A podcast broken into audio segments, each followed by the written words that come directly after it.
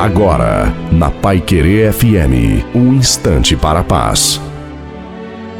Olá, ouvinte da Pai Querer FM, aqui é o pastor Wilson Tinoni. No livro bíblico de Mateus, capítulo 14, versículos 24 e 25, temos essas palavras: Mas o barco já estava a considerável distância da terra, fustigado pelas ondas porque o vento soprava contra ele. Alta madrugada, Jesus dirigiu-se a eles andando sobre o mar. Tem um ditado que diz que quando você chega ao fim de si mesmo, está então no começo de Deus. Muitas vezes, quando os momentos difíceis surgem, temos nossos próprios planos sobre como lidar com os problemas. Mas depois de tudo isso, é normal dizer: se Deus não vier em meu socorro, é meu fim.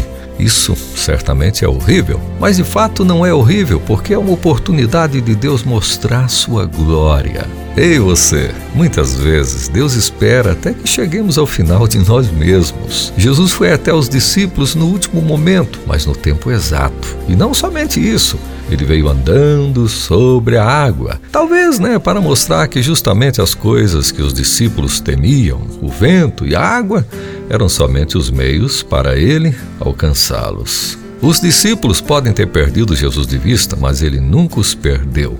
E quando você estiver no meio de uma tempestade, saiba que ele nunca perderá você também de vista. Que Deus continue abençoando sua vida. Amém.